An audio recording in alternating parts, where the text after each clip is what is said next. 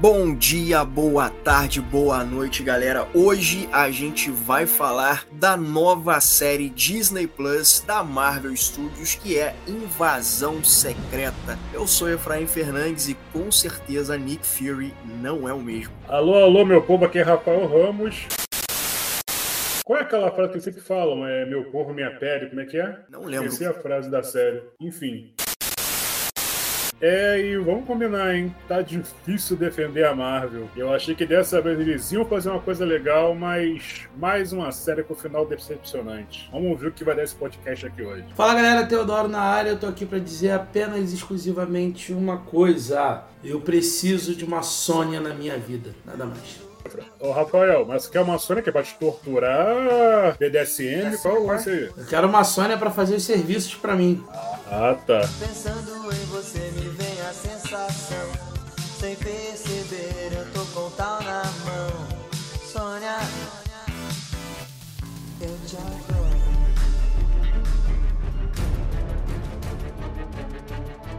Então, o Rafael, o Teodoro, ele falou, né? É, a Sônia. Eu acho que a Sônia é uma grande surpresa. A, Olivia Colman é uma ótima atriz. Acho que ela foi uma ótima adição pra Marvel Studios, né? Mesmo a série não sendo tão boa, né? Ela tendo muito. Ela tem altos, mas tem muitos tropeços também. Mas a Olivia Colman, ela é um grande destaque nessa série, né? E assim, é uma série que tem esse clima de espionagem, né? Que não se pode ou pelo menos deveria, né? Ser uma série de espionagem, o qual não dá pra se confiar em ninguém, com esse ar de suspeitas, né? Esse ar de paranoia, com os Skrulls podendo ser qualquer um em qualquer lugar, qualquer hora e tal. Coisa que no quadrinho, porque o PH não está aqui, mas coisa que no quadrinho é muito mais notória, é muito mais densa, é muito mais trabalhado e lida com todo o universo da Marvel. Tem Homem-Aranha, tem X-Men, tem Quarteto Fantástico, então a gama de personagens ela é muito maior nos quadrinhos. Então eu já sabia de cara que não ia ter a mesma magnitude numa série. O escopo dela é bem menor em relação ao quadrinho e a gente vê que é uma história muito é, é, voltada pro Nick Fury. É uma história muito pessoal pro Nick Fury. É, a gente tem, né, de um lado o Nick Fury, do outro lado a gente tem o Gravik, que é um Skrull, que ele foi, ele foi apresentado ao Nick Fury lá na década de 90, 95, 96, né? O Nick Fury prometeu que ia ter um espaço pros Skrulls no nosso planeta, aquela coisa toda, e acabou não sendo assim, e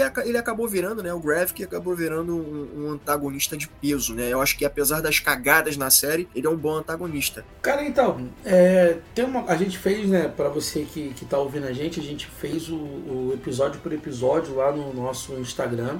Então você pode conferir lá. O Efra vai deixar o link aqui na postagem, mas você pode ver que a gente fez as, cada episódio e a gente comentou uma coisa interessante que era como a série, principalmente nos três primeiros episódios, ela foi perfeita em te dar, te colocar dentro do que era o universo, dentro do que era o clima do clima da série. E nisso a Marvel ela tá fazendo de muito bom. Eu acho que os três primeiros, episódios, praticamente de todas as séries, são muito, muito bons. Justamente para poder te vender a série. E aí ela te joga no conceito seguinte: cara, tu já tá comprado. Então, se você viu os dois primeiros episódios, você gostou, você vai ver até o final. E o que a Marvel não tá sabendo fazer, porque fazer televisão é diferente de fazer cinema, é acertar os finais. Eu acho que, tirando o final de She-Hulk, que foi um final ali de quebra de quarta parede e tal, que foi para além do que todo mundo imaginava, sabendo que a She-Hulk quebra a quarta parede nos quadrinhos, mas ninguém imaginava quebrar a quarta parede ali do, do streaming, né? Foi um algo a mais. Todas as séries da Marvel têm esse problema de encerramento, de como levar ao ápice. Inclusive, She-Hulk brincou com isso, né? Que tem um algoritmo, que tem que ter uma, uma luta, né? De, porque precisa que se resolva em luta, porque a galera vai ver isso. Porém, é, duas coisas, né? Você contou primeiro aí da questão do, do título, Invasão Secreta. E, cara, a Marvel só pegou o título, que é um título famoso dos quadrinhos. Que é uma forma de dela promover o também a série de quadrinhos. Que aí você tem, pô, ah não, todo mundo fala, cara, a Invasão Secreta dos quadrinhos é muito melhor do que a série. Você vai lá comprar pra ler a Invasão Secreta. O Thor Ragnarok, o Ragnarok do Thor é muito melhor na, nos quadrinhos do que nos filmes. Você vai ver o filme. O, o Gore, né, o Carniceiro dos Deuses, a série é muito melhor nos quadrinhos. Você vai comprar os quadrinhos. Então, assim, ele te apresenta uma coisa para um público que não sabe, que não lê quadrinhos. A gente tem que lembrar mais uma vez. Nerdola, tipo a gente, lê os quadrinhos, vai buscar referência. O grande público não tá nem aí. Então, se você falar para ele que é melhor, depois ele vai querer ver o conceito. Mas, focando na série, é, a Marvel tá com esse problema. Tudo que sair esse ano tem foi trabalhado, foi produzido lá atrás, no momento de vacas magras da Marvel. Então, eu acho que até Miss Marvel, até Capitão Marvel ou The Marvel, a gente ainda vai ter reflexo disso que foi produzido lá atrás. Que é o seguinte, séries que tem um bom começo, tirando o Loki, o começo do Loki é muito ruim, mas tirando bons começos que vão derrapando pro final. E esse é o sabor ruim que fica na boca. De, ah, é mais uma série decepcionante. Cara, mas se você ver o primeiro, o segundo e terceiro episódio, são uma das melhores coisas que a Marvel já produziu. O primeiro, o segundo e o terceiro é padrão Soldado Invernal, sabe? De você ter uma coisa acontecendo, quem não quer, desconfia, não desconfia, coisa de espionagem contra espionagem. Então, eu acho que a gente tem que separar a série e entender se é o desfecho que não agradou ou se foi a jornada inteira que não agradou. Então, eu concordo em parte com o Rafa. Eu acho que a Marvel ela tá com um problema muito grande, não só de encerramento da série, mas de condução da grande saca que ela prometeu pra gente. Eu já tive assim problemas com relação a como a Marvel trouxe os Skrulls pro cinema. Porque a gente vai ver Capitã Marvel achando que vai ser aquela rivalidade Skrulls e Crise que os Skrulls seriam os grandes vilões. E a Marvel meio que, né, colocou os Skrulls como as grandes vítimas da problemática que envolve tudo isso. E quem assistiu Guerra Civil já tá meio que vacinado. Eu não fui ver Invasão Secreta esperando uma adaptação de O Grande Arco.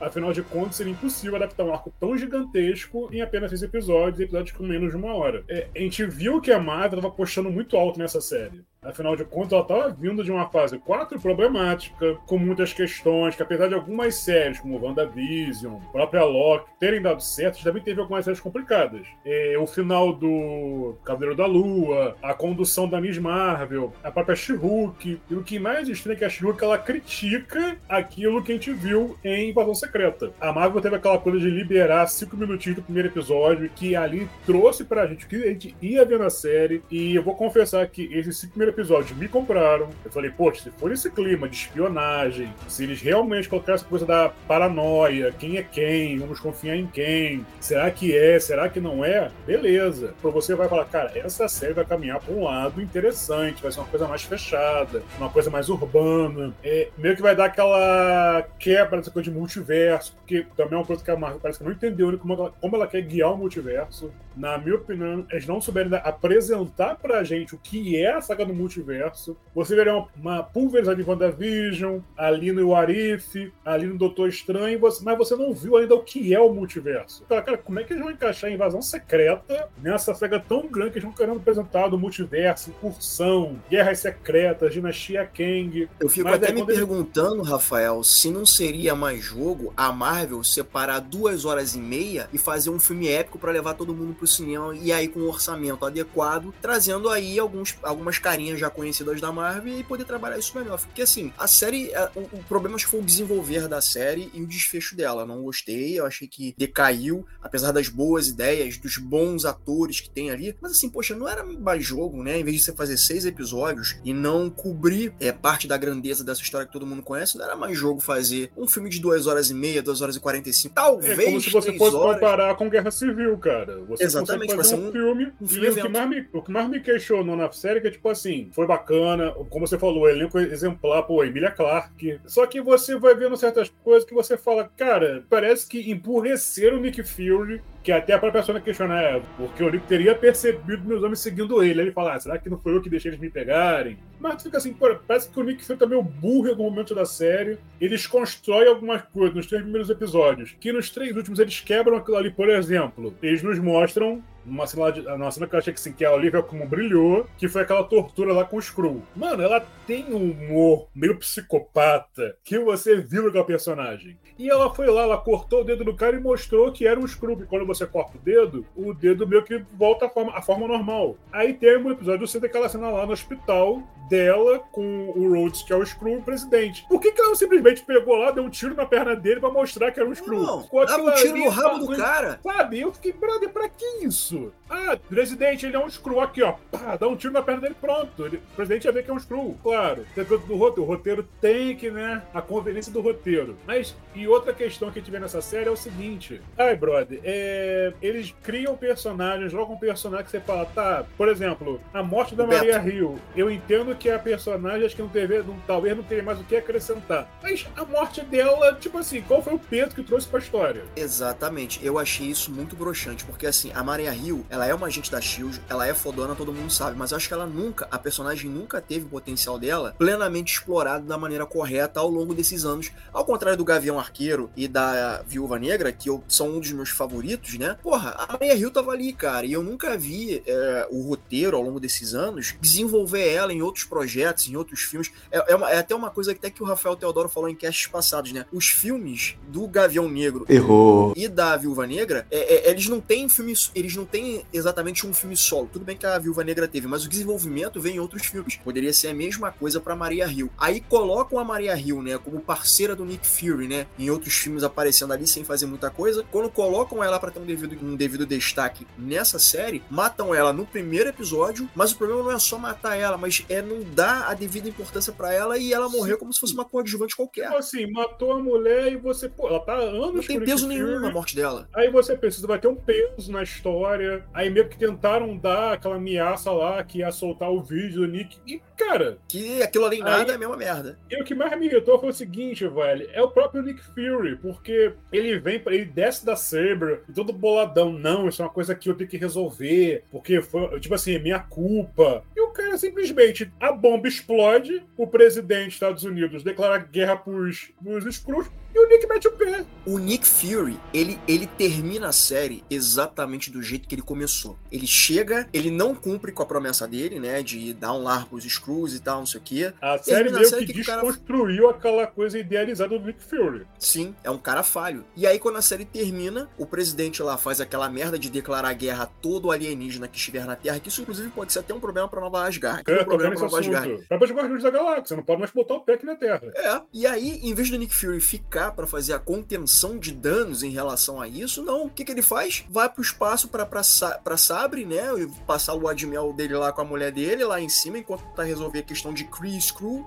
Mas eu acho que ele- a Terra, nesse momento, precisa dele ali pra conter os danos pra depois. Ou então, assim, enviasse, ele ficasse na Terra, mandasse alguém pro espaço pra resolver essa. um representante pra resolver essa questão Kree Screw, né? Enquanto ele tenta conter os danos ali na Terra. E outra, tem esse lance da Sabre também, cara. Tipo, ah, ele tá monitorando. Cara, tá monitorando o quê, mano? Você tá monitorando o quê aí no espaço? Tipo, isso ficou irrelevante pra série. Eu acho que assim, o único personagem é Screw que traz um peso pra série é o Rhodes. Pô, O ator tô- tá muito bom. Seria muito legal você ver, sei lá, algum personagem que você acompanhou ao longo dessas quatro fases da Marvel, que você vê essas quatro fases da Marvel, ele E falar, caraca, um Era um screw o tempo todo, sabe? Tipo, caralho, que, que que é isso? Desde o início o cara era e a gente não Tipo assim, sabia. ah, a, a, a, a mi- primeira ministra da Inglaterra é um Skrull. Tá, mas tipo assim, que Tipo, foda-se ela, nunca vi, não lembro nem da cara dela. Marvel. É, outra coisa também que eu acho que, cara, a Marvel, ela tá falhando. Não que eu queira aqui querer ensinar o Kevin Feige como dirigir a empresa. Mas a Marvel tá falhando muito na questão de planejamento. Que, por exemplo, antes da se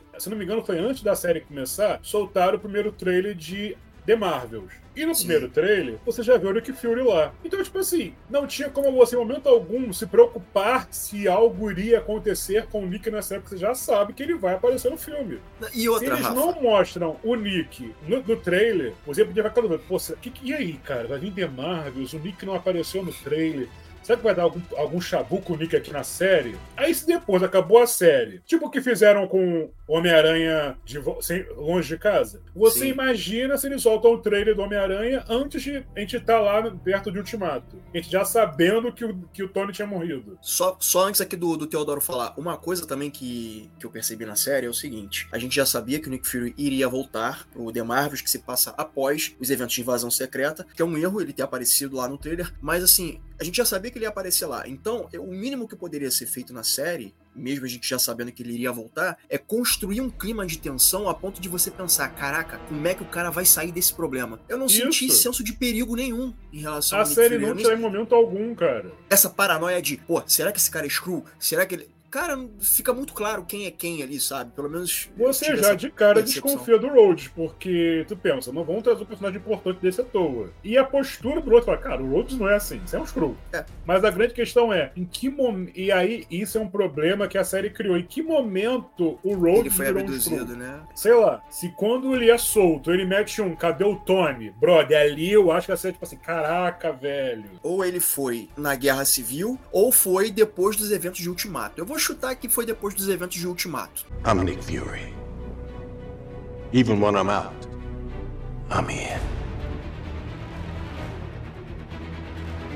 Vocês tocaram alguns assuntos aí que, que é basicamente o seguinte, é, o Nick Fury, né? É, eu acho que essa série, ela vem não pra Nick Fury, não pra gente poder ver o Nick Fury herói ou coisa e tal, mas sim pra preparar terreno para as outras histórias que a Marvel tá produzindo. Isso é um, não que isso seja coisa boa, isso é ruim, tá? Porque a Marvel já tem um tempo que ela tá sempre jogando pro futuro algumas coisas que a gente precisa que tenha conclusões. Eu acho que você pode concluir a sua história, e talvez por isso que eu tenha gostado tanto de Doutor Estranho 2, porque ele conclui a história do, do Doutor Estranho com a Claire. Errou! Christine, Claire é a outra. Então ele, ele, ele se resolve com a Christine, é, e entende que, tipo, cara, eu te amo, você me ama, mas não é pra gente ficar junto. A nossa história não é essa. E só depois que ele entende isso é que ele tá livre para ser uma outra pessoa. Tanto que o primeiro filme é toda é todo voltado para ela. A gente tem um episódio de Warif inteiro sobre o Doutor Estranho e a Christine, ou seja, ele acabou com o universo por causa dela. Então você entende o, o, o quanto ela é importante para ele, você evolui o personagem. O Nick Fury, ele que a gente tem um aprofundamento do ser humano Nick Fury. Eu acho que isso é muito interessante. Você vê que esse cara é casado, você vê que esse cara ele não é o que ele precisou ser, ele usou outras pessoas para ser, para criar a mística do, a mística do Nick Fury. É, então você tem o Nick Fury é, quebrando aquela imagem do espião, mega espião, não, tu vê, cara, ele é um humano que usufruiu de um, de um contato, de um conhecimento para criar a mística em cima dele, isso pra mim é de boa. Concordo com Efra, ele sai e volta igual. Vocês falaram a respeito de. Ah, saiu o trailer da The Marvels e já tava o Nick Fury lá. Primeiro, The Marvels poderia ter acontecido antes de Invasão Secreta. Isso aí eles. A, a, desde de Ultimato, a Marvel não criou uma régua de timeline. A gente não sabe quem, qual acontecimento veio primeiro, qual acontecimento veio depois. Isso eu acredito que vai acontecer. E outro ponto é, cara, veio Guerra Infinita, mas já estava confirmado o segundo filme do Homem-Aranha com o Tom Holland. Então você sabia que assim que o Tom, que o Tom Holland foi desaparecido, tipo, cara, ele não morreu porque tem o segundo filme do Homem-Aranha já anunciado. É, é uma coisa, eu acho que não tem muito a ver com a outra, não. Agora, a questão em si da série, dentro de tudo que vocês falaram, e o que mais me preocupa é o seguinte: a Marvel ela tá criando quatro histórias para Guerras Secretas. Você tem o lado urbano da Marvel, que vai lidar com Skrulls na Terra, vai lidar com é, formas de poder que mudou desde o estalo do Thanos, então você tem a Mercadora do Poder, você tem super soldados, você tem Skrulls disfarçado, você tem ameaça de guerra, você tem um, mundo desestabilizado que precisa ser resolvido. E aí dando as brechas pro Thunderbolt, porque a Terra tá sem Vingadores. Os Thunderbolts serão os Vingadores do governo. Isso uma linha. Você tem a linha do multiverso, que Loki vai abordar, o Doutor Estranho abordou um pouco, que é uma outra linha que vai ser usada mais à frente. Isso, você tem um lado místico, que vai ser desenvolvido ali com Blade, The Eternos, que é uma outra vibe, e você tem um lado cósmico, que o Thor resolveu, tem um lado lá do Guardiões da Galáxia, que é outra parada. Se você analisar, é, não sou defensor da Marvel, porque tem muita coisa errada acontecendo na minha visão. Mas a Marvel está repetindo ela própria. A fase 1 é exatamente igual. Você sabe que vai ter os Vingadores, mas até então você os filmes são isolados, não se conversam. Você tem ao começo da fase 2, só começa a se resolver o negócio de Joias do Infinito com a Era de Ultron. Até a Era de Ultron não se fala de Joias do Infinito. E aí na fase 3 é que a gente tem as Joias do Infinito sendo tudo guiando para a Guerra Infinita. Eu acho que está acontecendo a mesma coisa. A fase 1, que é a fase 4. Expandiu, trouxe um monte de personagem novo. A gente tem agora sim a questão das séries, que parece que é muito mais conteúdo, e a gente fez até cálculo. Se não me engano, tivemos 19 ou 20 produções, o que toda as três primeiras fases, um total de 21 produções, a gente já teve 19 e 20 produções na fase 4 barra fase 5. Então eles expandiram, criaram muito personagem. Então eu acho que agora, a partir de The Marvels, a partir talvez ali do próximo ano, a gente vai ter algumas coisas começando a convergir. Mas ó, nos quadrinhos da Marvel é a mesma coisa. Você tem história do Demolidor que não tem nada a ver com história de X-Men, que não tem nada a ver com história de dos Vingadores, do Capitão América, aí do nada, mega arco, mega série. Aí você tem todo mundo tendo que juntar para resolver o problema. Você falou uma coisa aí, é, Teodoro, de você falou de essa mítica em relação ao Nick Fury, que o Nick Fury ele, ele é uma junção de coisas, não é ele sozinho, né? E o Talos fala isso com ele. Acho que é uma, é uma dinâmica que funciona muito bem nessa série, é ele e o Talos. É uma cena que eles estão no carro, que eles estão indo pegar não sei quem, e aí eles começam a conversar falam, porra, é, que eu, esses anos todos eu fico limpando a sua bagunça. Aí o Talos vira e fala: Você limpa a minha bagunça? Você só é quem é por conta dos screws na Terra, por conta das informações que a gente passou para você. A gente fez você escalonar dentro da Shield. Se não fosse por mim, você não ia ser o Nick Fury. De nada, porque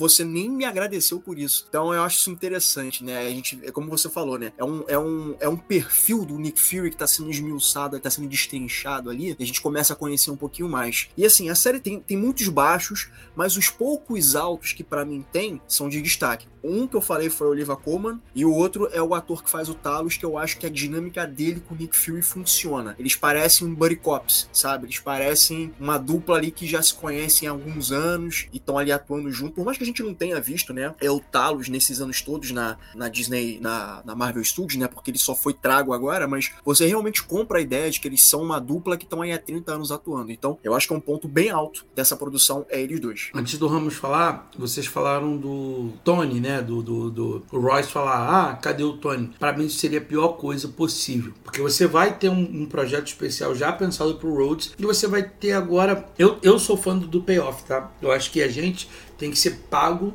emocionalmente pelo investimento que a gente dá na série. Então eu queria saber quando é que o, que o, que o, que o Nick Fury deixou a Terra. Continua uma incógnita, a gente não sabe. Você não, não sabe sei, quando o Rhodes foi trocado. Você sabe que faz algum tempo. Mas isso vai ser desenvolvido mais à frente. Mas eu queria realmente que, que tivesse lá, tipo, um flashback de quando aconteceu isso. E a gente saber se foi no Guerra Civil, que aparenta ter sido na Guerra Civil, porque é quando a roupa. Ele tá com a mesma roupa, né, do, do hospital mas, enfim, temos, temos que ver o que a Marvel está pensando para esse personagem.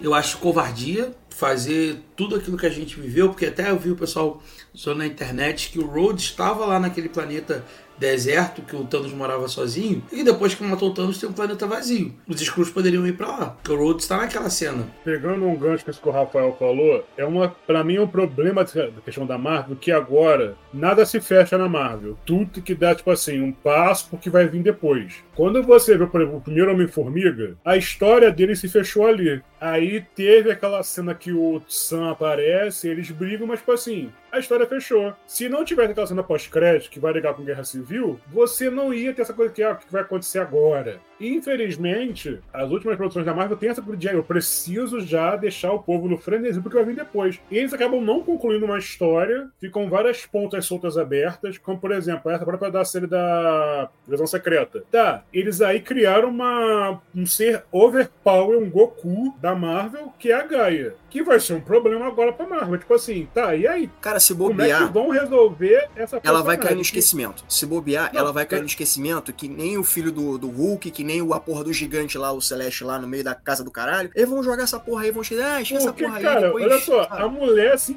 a mulher vai encarar qualquer pessoa. E eu, eu vou contar uma coisa aqui. Gente, que cena mal construída foi a cena da batalha. Porque, primeiro, tava na cara que aquela pessoa que tava chegando ali pra falar com o Greta que não era o Nick Fury. Eu já falei, gente, não é o Nick Fury, eu desconfiei de primeira, não é o Nick Fury. Então, quando revelou que era Gaia, nunca usou aquele Uau, nossa, quem diria, caramba. Pô, uma série de Scrooge, você não vai. O cara não vai desconfiar que aí poderia ser alguém se passando pelo Nick. Não, mas olha só, é. mas isso aí eu entendo, Rafa, porque assim, o Gravik, ele nutre muito ódio, muito rancor do Nick Fury. Então, a ponto Sim, de cegar ele, sacou? Concordo, mas vamos combinar que o diálogo do Gravik ali foi sensacional. Isso ali, o ator, o diálogo foi muito bom. Mas a minha questão é, cara, aí foi lá, outra coisa coisa. Ele vai, é, ele vai ligar a máquina e como assim ele deixa o Nick Fury dentro da máquina com ele? Ah, talvez poderia não ter feito nenhum num ser humano. Mano, mesmo assim. E aí a minha questão é, pô, os poderes já vêm com o manual de instrução, cara. Porque a guerra já sabia como usar o poder da Mantis sem nunca ter nem saber quem é Mantis na vida. Ah, mas eu acho que aí foi instintivo. Acho que a partir do momento que é, os poderes foram ativados, né? E a partir do. Isso aí é um chutômetro meu, tá? É a partir do momento que eles é, é, absorvem os poderes, eu acho que já vira algo instintivo. Ah, eu mano, acho que sei a, lá, a pessoa porque já não fica sabe. bem, explica bem. Os X-Men, quando eles descobriram os poderes, eles não já vão lá, já, tipo, a Dino já fez a coisa levitada do dia pra noite. Aí, tipo, ela já sabia que era as anteninhas iam aparecer, botar a mãe e mandar dormir, e sem falar outra coisa. Pô, no episódio 5, o Gravik, que só tem o poder Extreme, toma um tiro na cara e regenera. Aí chega no C que ele virou um Super Screw, tomou aquele raio na barriga e morreu. Ah, mas olha só, né, Rafa? A proporção de poder é muito diferente entre o poder do Extremes Mas com. ele virou um Super Screw, parceiro. Só quero corrigir uma informação aqui, que ele é Super Screw a partir do momento que ele, quando ele tem o Extreme, ele já tá com Extreme, com o poder do Groot, com o poder do Obsidian e com o poder do, do gigante de gelo lá. Então a regeneração não é só do Extreme, porque o Extreme não causa regeneração. Errou. Errou feio, errou feio, errou rude. O que causa regeneração é o poder do Groot. O Groot se regenera, o Extreme não. Ali foi só aquela coisa de pegar fogo pra gente entender visualmente. E outra coisa, o Nick Fury ali, cara, era pra matar o Nick Fury, que aquilo ali era radiação. Então ele sabia que se ligar essa máquina no Nick Fury, ele ia matar o Nick Fury. A surpresa dele é justamente o Nick Fury não ter morrido, porque aquilo ali é- era, gente, era um reator. Você tá ligando uma máquina de radiação, tanto é que ele brinca, ó,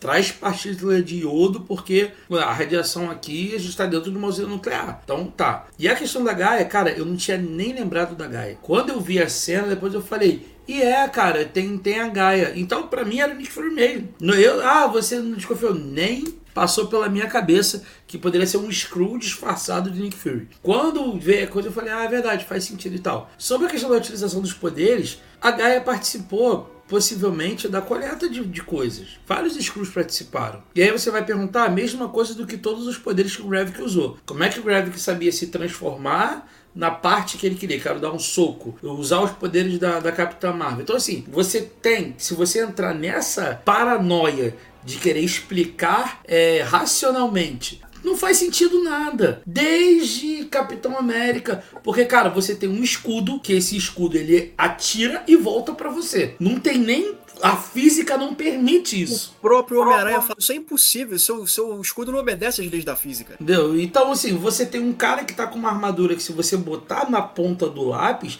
aquilo ali deve pesar cerca de, vai, meia tonelada. Só de titânio ali. E o cara tá voando. E tá fazendo movimento e dança com aquilo ali. Então, assim, é, se a gente for pegar na ponta do lápis tudo que super-herói e tal, cara, a gente vai não vai acreditar. Sobre a morte, assim, a luta não é boa, mas como outras séries que a Marvel já produziu, que a coreografia de luta não é boa. É, e em filmes também, tá? Tem filme que a coreografia da luta final é horrorosa. E eu vou citar Thor Ragnarok. Thor Ragnarok não, perdão. Thor Love Thunder. A luta final é horrorosa, coreograficamente falando. Todo horroroso, né? Cara, eu gostei mais da segunda vez que eu vi. O que quebra o filme do Thor Ragnarok, o Thor Love Thunder, é você ter dois arcos maravilhosos sendo desperdiçados. Que é o do Carniceiro dos Deuses e o da Jenny Foster Poderosa Thor. Então, assim, você juntar ali e fazer coisa. Então, assim, cara, eu acho que, primeiro, a gente como espectador, eu já disse isso em outros casts e vou repetir aqui. A gente dá à Marvel mais crédito do que realmente ela merece em termos de produções. A Marvel, ela tem regularmente filmes médios para ruim. Porém, os ápices são muito ápices. E é o que faz a gente e faz sustentar essa, essa fanbase até agora. Porque, já falei, Homem de Ferro 3 é ruim, Thor 2 é ruim, Homem-Aranha 2 é ruim, Homem de Homem-Formiga 2 é fraco, Homem-Formiga 3 é fraco, Guardiões da Galáxia 2 é fraco. Então, o que sustenta a gente é você pegar um Guerra Civil, um Vingadores 1, um Soldado Invernal, um Era de Ultron, perdão, um Guerra Infinita. É isso que faz a gente tá,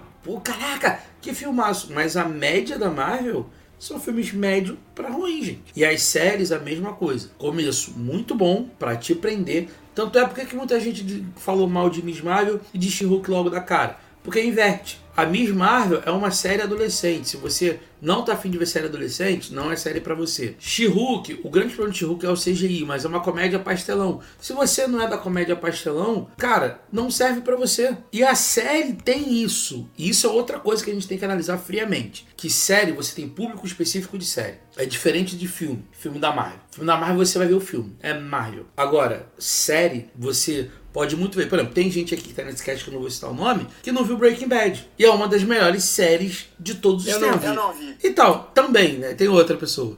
Mas assim, que viu três episódios e falou, cara, eu não gostei. Em minha defesa, eu vi a primeira temporada toda, tentei ver a segunda, mas desisti. E você vai dizer, se você perguntar pra 300 críticos de cinema, série, vai dizer que é uma das maiores séries que já foi produzida pela televisão. Então, assim, a gente tem que também separar esse negócio cara, a série não te pegou? Beleza. Mas ela não te pegou. Não significa que seja ruim. Não que é o caso de. de, de... Eu acho que o problema de Invasão Secreta é que ela tem um dos maiores ápices, ou seja, ela tem um dos melhores começos de séries da Marvel e tem um dos piores, se não o pior final. Então o alto dela é muito alto e o baixo dela é muito baixo. I'm Nick Fury. Even when I'm out, I'm in.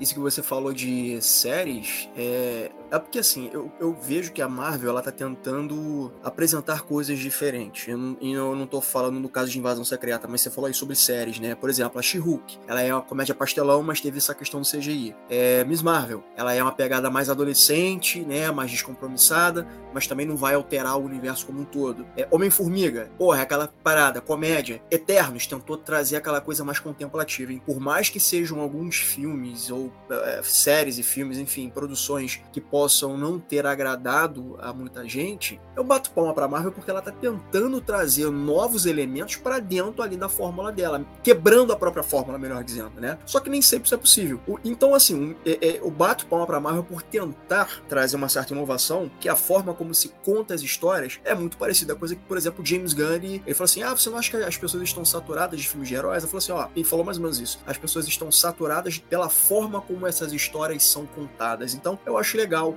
a Marvel tentar uma coisa aqui, outra e tal. O meu problema do Invasão Secreta é muito específico, porque, como você falou, começa muito bem e termina muito mal. Eles tentam condensar um arco muito grandioso numa série de seis episódios. Aí eu fico pensando, poxa, não era melhor fazer um filme evento, duas horas e meia, a três horas, e aí a gente descobre que aquele fulano que tava lá desde o início, pô, aquele cara sempre foi um screw, e o verdadeiro cara talvez nem exista mais, possa estar morto e tal. Pô, isso seria muito interessante. E isso ia gerar é, é, um impacto profundo no cara que é fã da Marvel, o cara que vai lá, que gosta de pagar e ver cara fala assim, caraca, tipo, já pensou? Gavião Arqueiro? Se o Gavião Arqueiro sempre foi um screw da vida? Porra, tu fica Foi "Caralho, tipo o que né?" aconteceu no quadrinho quando teve aquele arco do Capitão América se revelar um agente da Hydra. Isso foi comentário na internet inteira, cara. Às vezes o pessoal. Tem gente que nem tinha lido o quadrinho pra entender. Sim. Mas sim. eu senti falta acho que disso. essa era uma Você história ter um personagem importante que se revelasse um Skrull lá na, na frente da Sim, série. mas eu acho é porque assim, o quadrinho também, né, ele se dá essa liberdade de você ter diferentes linhas temporais, diferentes realidades e tal. Eu, eu não sei porque eu tô por fora, porque de novo o PH ele é o cara pra responder isso e infelizmente hoje ele não tá aqui. Mas eu acho que essa versão de que ele é um agente da Hydra, eu acho que isso é uma outra versão, uma outra história e alternativa que fizeram do. do- Eu posso estar errado, tá? Mas eu acho que é uma, uma versão alternativa do Capitão América. Mas assim,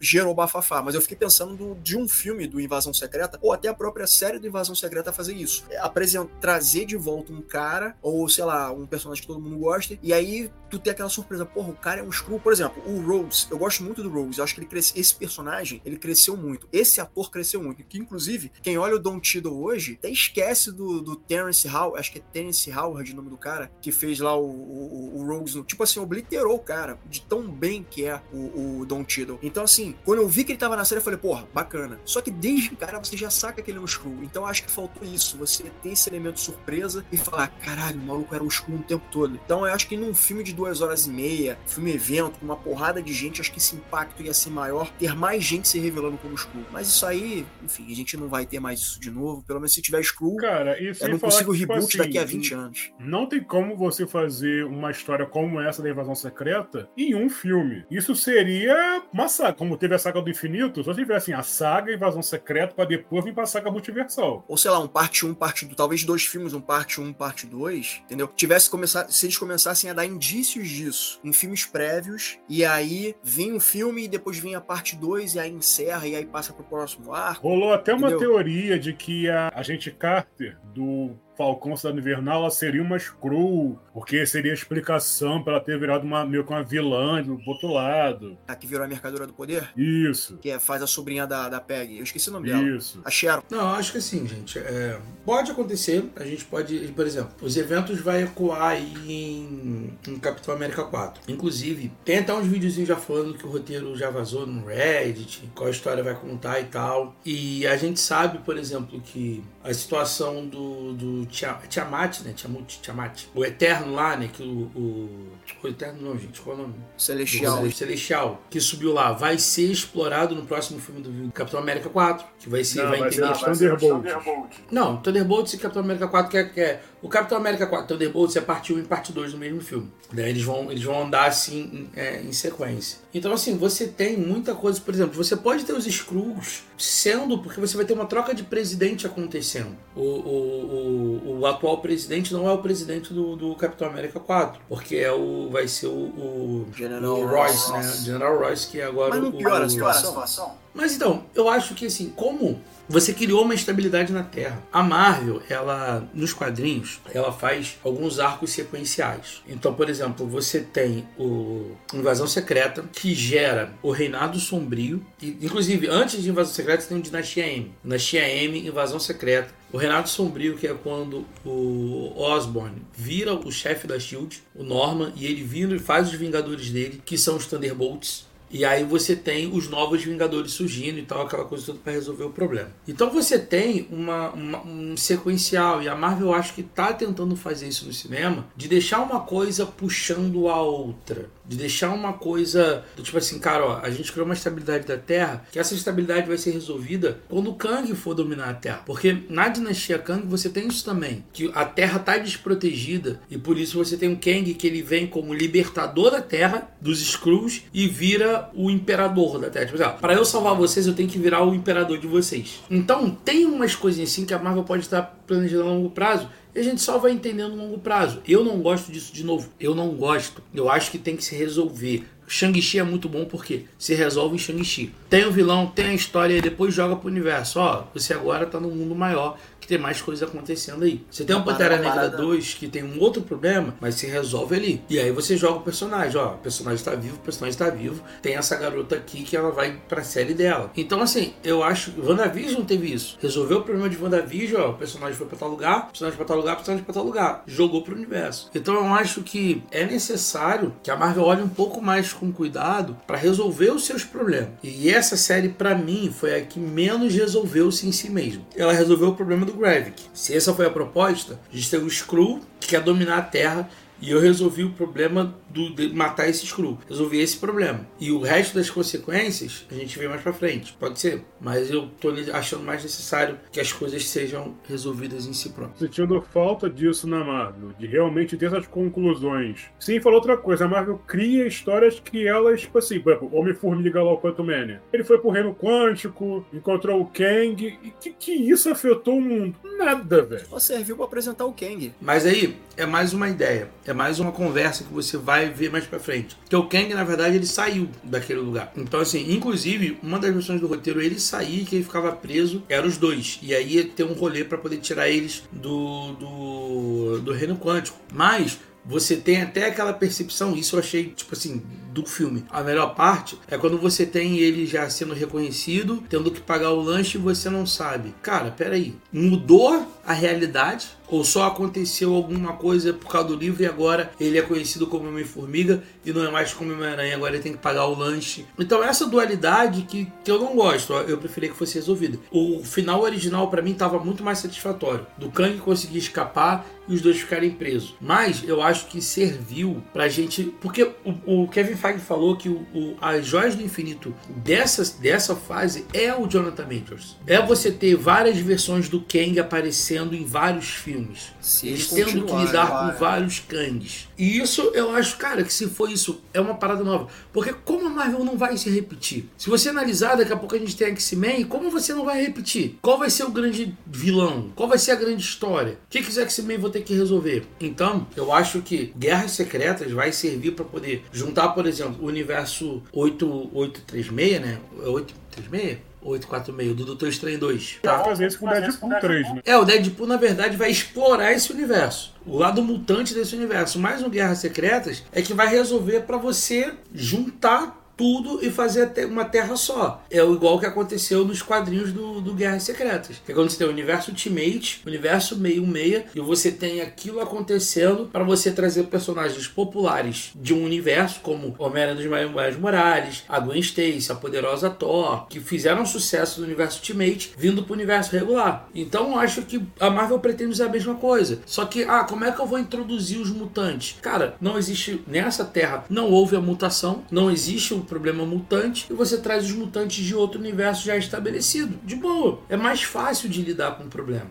O Namor é considerado mutante e a Miss Marvel é considerada mutante, né? Então é um lampejo ali do que pode vir. Mas ainda assim é uma, uma ponta solta. Outra ponta solta que a gente falou antes aqui é o Celestial, tá lá no meio do oceano e tal. Eu fiquei até pensando o seguinte, de aproveitarem esse espaço que tá ali do Celestial, e sei lá, a, a Gaia naquela de querer, né? Que agora ela fez um. Ela fez agora um acordo com a, com a Sônia, né? Então eu fiquei pensando da Gaia usar, a- já que não encontra planeta, cara, vai lá pro meio do oceano, faz aquele celestial, tá no meio do mar lá, ninguém é dono daquela porra, faz aquele celestial lá de país pros, pros Skrulls. Pronto, cara, sei lá, E tava rolando até uma ali, história que aquele se deixa poderia virar tal do. aquela ilha dos mutantes do X-Men. que é o Krakoa. Ah, no- nos quadrinhos, Krakoa é, um, é uma ilha e é um ser vivo ao mesmo tempo. E ali serviu de país pros mutantes. Eu fiquei pensando na mesma coisa em relação a- ao Celestial lá. Pega aquela área gigantesca, trabalha naquela área ali, desenvolve ela e torna aquilo ali um território pros Skrulls. Pronto. Ali é praticamente um novo continente que eles botaram ali no meio. É, porque aquilo ali é enorme, entendeu? No meio do nada. Então, assim, é uma possível. Pelo menos, assim, uma coisa que me vem na cabeça. É uma ponta solta que a Marvel deixou e eles podem estar aproveitando aí de usar aquele espaço ali para jogar os Skrulls ali. Eles terem a nação deles ali independente do mundo, meio que separado, mas. E tem a própria super-heroína deles ali, né? Que é a própria Gaia, que vai estar ali vigiando e tal. É uma maneira de, sei lá, né? Tentar é, aparar essas. amarrar essas pontas soltas. Mas esse, pra mim, é o grande problema da Marvel atualmente. É muita ponta solta e você fica, cara, como isso vai ser Pra pra onde vai? E principalmente, por eles colocaram saga multiversal. Então, vamos lá. A gente tem aí os Skrulls que você fala, cara, tá, onde eles vão se encaixar? Aí você teve o especial do Lobo, do Lobisomem da Meia-Noite. Sim, que é bem em legal. algum momento vamos ter os Filhos da Meia-Noite, o Motoqueiro Fantasma, vai ter o Blade. Que momento vocês vão se juntar? Isso ainda vai ser ainda pra Guerras Secretas?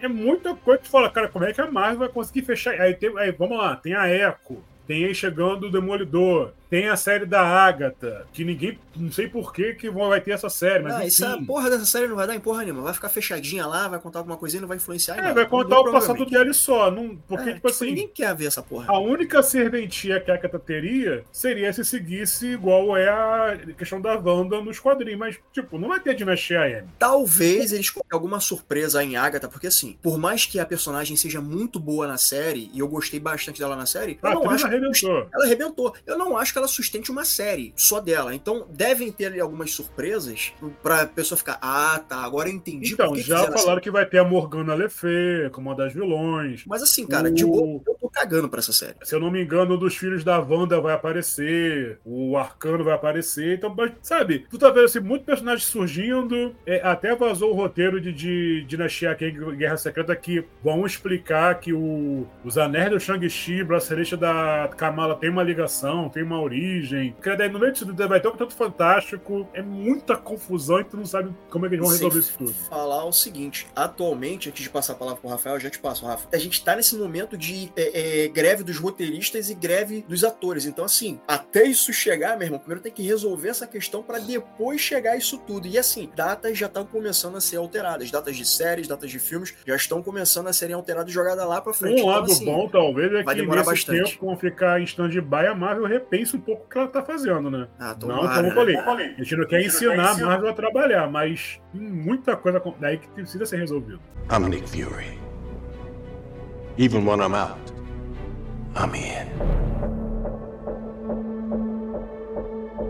Vocês falaram de portas abertas, que a Marvel tá abrindo várias portas. Cara, como eu falei, se você olhar na fase 1, você não sabe como é que eles vão juntar Pantera Negra com Thor. Você não sabe como eles vão juntar o filme do Doutor Estranho, que tá lidando lá com Dormammu, com o Capitão América, que tá lidando com o Porta-Avião. Você não sabe como eles vão juntar Guardiões da Galáxia, que é uma ópera espacial, como a Formiga tá roubando um, um- traje. E eles fizeram Guerra Infinita e o e Ultimato. Eu acho que como juntar, eu acho que saiu de menos. Eu acho que eles juntar, eles vão conseguir juntar. Na questão do multiverso, cara, de novo, nem todos, e, e o Ultimato até fala sobre isso, né? Quando os heróis estão fazendo aquele plano do para salvar o universo, ele fala: Ah, todo mundo nós, todos nós já tivemos o contato com, com as joias do infinito. Homem vermelho, cara, não sei nem do que vocês estão falando. Porque ele não, não teve nenhum contato com nenhuma joia do infinito. Sabe? Então, assim, tem isso que vai acontecer e. Ó, Homem-Aranha não teve contato com o Joia do Infinito. Pantera Negra não teve contato com o Joia do Infinito. Doutor Estranho teve. ah, os Vingadores em si, só por causa da, da guerra de Nova York, da Batalha de Nova York, porque não tiveram. Nenhum deles teve, tipo assim, contato, pegaram, tocaram, usaram, não tiveram. Então, assim, é, sobre o negócio do multiverso, já tá decidido qual é a linha que vai cuidar do multiverso. É Loki, é Doutor Estranho. Vai vir dali, e agora o Deadpool, vai vir dali a ameaça. Do mesmo jeito que a ameaça do Thanos veio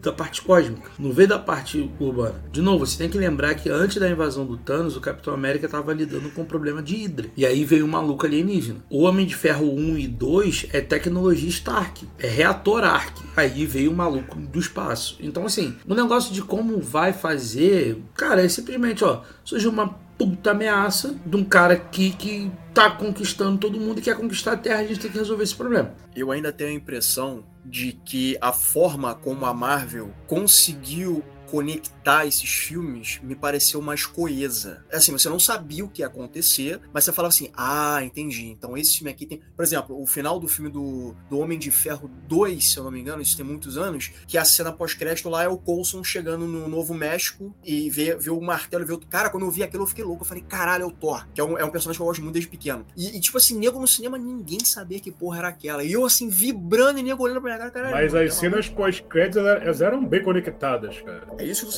falta agora, é saber o que que vai ligar no que. Mas isso que eu sei que é uma coisa que no, no devido momento vai chegar. Mas eu ainda sinto que não, não é feito, não foi, não, não tá conseguindo fazer essas conexões da mesma forma que foram feitas nos filmes anteriores. Mas eu sei que vai haver. O Doutor Estranho lá a, te dá a entender o lance da incursão. Teve uma incursão, e a Charlize Theron aparece do nada. Aí já estão falando que o filme das Marvels vai rolar uma incursão no filme delas. E aí no final, na cena pós-crédito, meio que vai dar uma abertura pros Jovens Vingadores, porque vai ser a Kamala contando a história pra Kate Bishop e ela falando assim, precisamos encontrar a filha do Homem-Formiga. Obrigado Mas- pelo spoiler. Não, brother, isso já vaza na internet. Vaza na internet. Como você falou, as primeiras três fases, você sentia uma fluidez nessas coisas. Nessa quarta e na quinta, você, sei lá, parece que a Marvel tá meio perdida. Ainda não achou como é que vai ser o fio condutor disso tudo. O fio condutor disso tudo, meu querido, se chama Quarteto Fantástico. Que vai ser o filme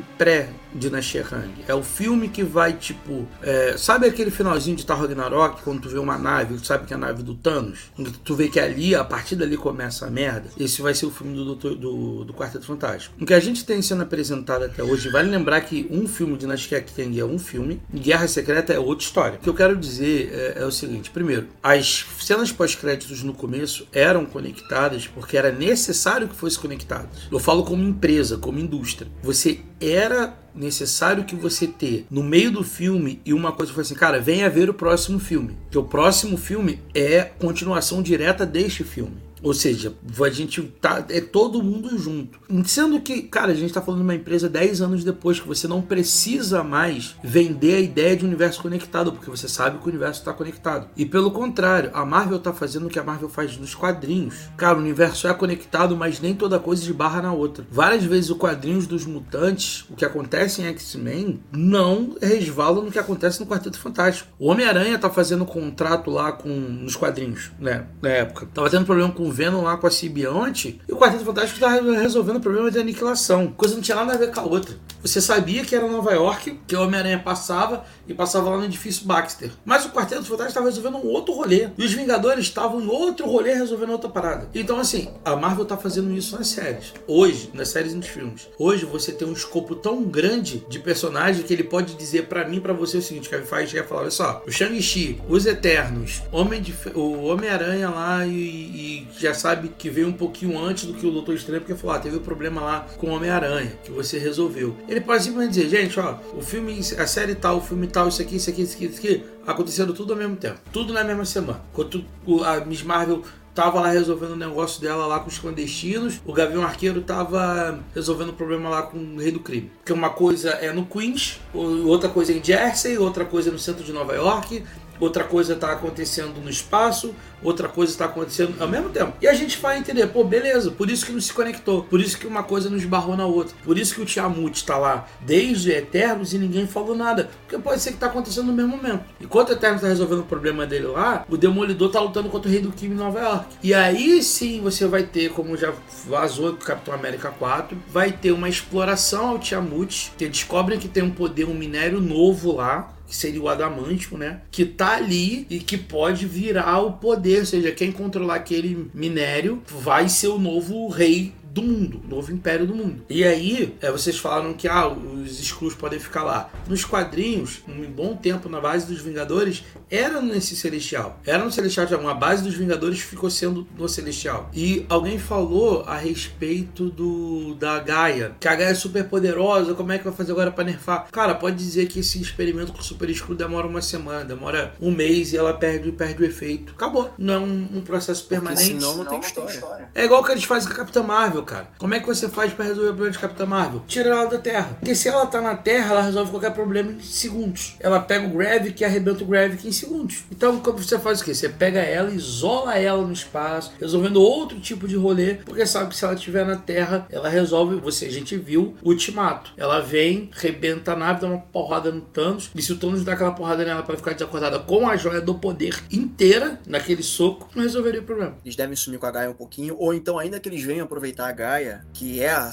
é Super Saiyajin nível infinito, eles devem dar uma diminuída nos poderes dela, devem trazer alguma justificativa para deixar ela mais ela menos poderosa, né? Até porque, né, pra você também poder se identificar com ela, né? Porque quando o cara é muito poderoso, tu fala, ah, cara, esse cara é sem graça, entendeu? Então acho que eles devem dar uma diminuída nos poderes dela, trazendo alguma justificativa, vai ver a bateria dela acabou, ela gastou demais, o corpo dela não tá aguentando, sei lá, qualquer coisa assim para poder se contar uma história dela futuramente. Por muito tempo eu me perguntei como é que eles nerfariam o poder da, da Capitã Marvel, né? E nos quadrinhos, quem nerfa a Capitã Marvel é a vampira. A vampira tem um embate com a Capitã Marvel, cena clássica, suga, né? É, deixa ela em coma e absorve muito do poder dela. Por isso que no, no desenho dos X-Men, aquele lá dos anos 90, você vê a vampira voando, super forte tal, que ela absorveu permanentemente os poderes da, da Miss Marvel na época e depois vira a Capitã Marvel. Cara, pode fazer isso acontecer com a Gaia. A vampira pode absorver parte dos poderes da Gaia e nerfa ela e, e pronto. Então,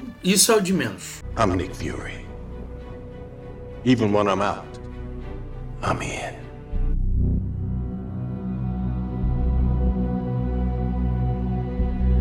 Galera, qual a nota que vocês dão para Invasão Secreta? Eu dou duas logos, que é o equivalente à nota 5 né? Eu acho que é uma série que tem coisas muito maneiras, mas as coisas ruins acabam meio que sobressaindo, porque era para ser é um arco muito grandioso e reduziram muito mesmo tendo trago coisas boas como o Nick Fury, a gente tem um recorte da vida do Nick Fury, saber que ele é casado com uma Screw, e enfim, mas é uma nota 5, duas cadeiras. Eu concordo com o Efra, arrasto duas cadeiras pra série. Cara, é o mesmo problema que a gente teve com o Cavaleiro da Lua. Três primeiros episódios muito bons, o quarto sempre é aquela catarse, algo meio que acontece alguma coisa dá aquela baixada. É, Invasão Secreta, ele começa com um problema, tenta resolver o problema e não resolve nada. O Nick Fury vai embora cagando pra terra, tipo assim, ah, já que o negócio estourou, vocês se virem aí, vou pra Sabre, vou com a minha mulher pra lá, vou pra lua mel no espaço, e vocês se virem. Sinceramente, cara, a série tinha tudo pra ser uma grande série, tava sendo muito bem construída, como eu já falou aqui, né? Aquele clima do soldado invernal, aquele clima de investigação. Então, pra mim, duas cadeiras. É isso. Eu acho que eu dou. Acho que eu dou uma cadeira? Não, vou dar duas. Vou dar duas na, na força do ódio, assim. É, eu, assim como vocês, eu também acho que a série começou muito bem, piorou, como a gente já falou.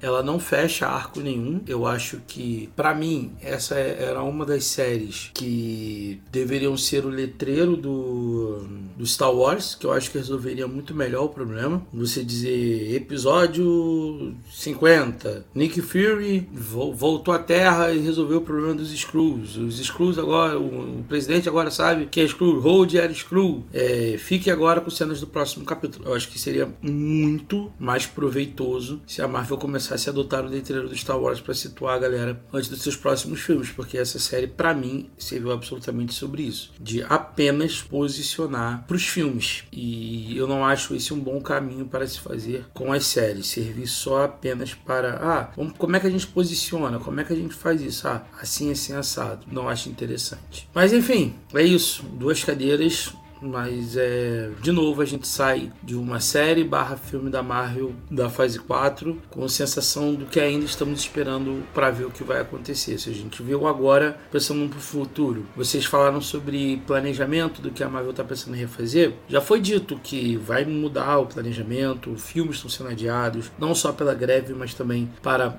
ajustar o caminho, que o caminho anterior era, eu já te falei isso, era a ideia de você inchar a máquina de você ter produto, que você tem no streaming e você tem que ter conteúdo lá chegando, tanto Star Wars quanto Marvel. Por isso que a gente vê profusão de séries saindo, quantidade toda de material. É por causa disso. E isso agora com certeza vai dar uma, uma diminuída. Vocês falaram aí da questão do, da Marvel como um todo. E a porcaria do Bob Iger é quem tá falando mais merda, né? Ou seja, o, Disney, o CEO da Disney é aquele que tá mais indo contra a greve dos roteiristas e da, dos atores. Já foi criticado pela Tatiana Maslany, pelo Mark Ruffalo, ou seja, a galera aí que é da Disney. Vamos ser sinceros, se Invasão Secreta não existisse, pelo que parece que vai ser as The Marvels, Invasão Secreta não afetou em nada a história The Marvels. Ao que estão dizendo que vai ser The Marvels e o que foi Invasão Secreta, uma não dependeu da outra para nada. Invasão Secreta mexe muito mais com o Capitão América 4, Thunderbolts, do que necessariamente é, The Marvels. É, é a Terra. É, você não sabe mais quem é quem. Você cria o clima de paranoia, inclusive aquela parte final a gente não comentou. Mas aquela cena dos extremistas matando gente screw e gente humana, porque não sabe diferenciar quem é quem. Eu acho aquilo extraordinário. Eu acho que isso mexe muito com a estrutura governamental mesmo. E você precisa resolver esse problema. E o Nick Fury, ele. muito, vocês falaram aí, ah, o Nick Fury deixou pra terra. Cara, o problema que fez foi o presidente dos Estados Unidos que foi lá e falar: tem um monte de screw e a gente quer guerra contra eles. Nick Fury falou: é, tu inventou essa guerra aí? Se vira pra resolver teu problema agora, parceiro. Eu fico pensando se aquela aquele comitê de repatriação global que aparece lá no, no Falcão Soldado Invernal, que para lidar com as consequências do blip, né, para trazer, para dar um, uma condição de vida melhor para os que voltaram no blip, eu fico pensando se essa organização não poderia dar as caras de novo para ajudar os Skrulls, né? É, Porque até tipo porque assim, os apatriados ficaram assim abertos o que vai ser deles agora, né? Então, não sei, eu- porque eu fico pensando, essa organização ela serviria para isso, né? Ela lida com refugiados, ela lida com pessoas que voltaram do blip. Então, por que não lidar com esses refugiados, que é a galera dos que estão aí mais de um milhão, não tem para onde ir? Cadê esses, cadê essa organização para ajudar? Galera, esse foi mais um Mesa Cash. Falamos de invasão secreta. Se você tiver dúvidas, críticas, sugestões, quiser que a gente fale de algum filme, quiser que a gente fale de alguma série, manda pra gente um e-mail para mesapra04@gmail.com, 04 numeral, ou então um Instagram pra gente mesa pra 4. E olha, quando vocês estiverem ouvindo esse programa na sua plataforma de áudio favorita, seja Spotify, Deezer ou outros, não esqueça de dar lá as estrelinhas, porque isso é um indicativo de que a gente está fazendo um bom trabalho para vocês. Galera, muito obrigado pela participação de vocês e até a próxima. Valeu, pessoal. Cuidado. Pode ser que o teu vizinho chato possa ser um screw.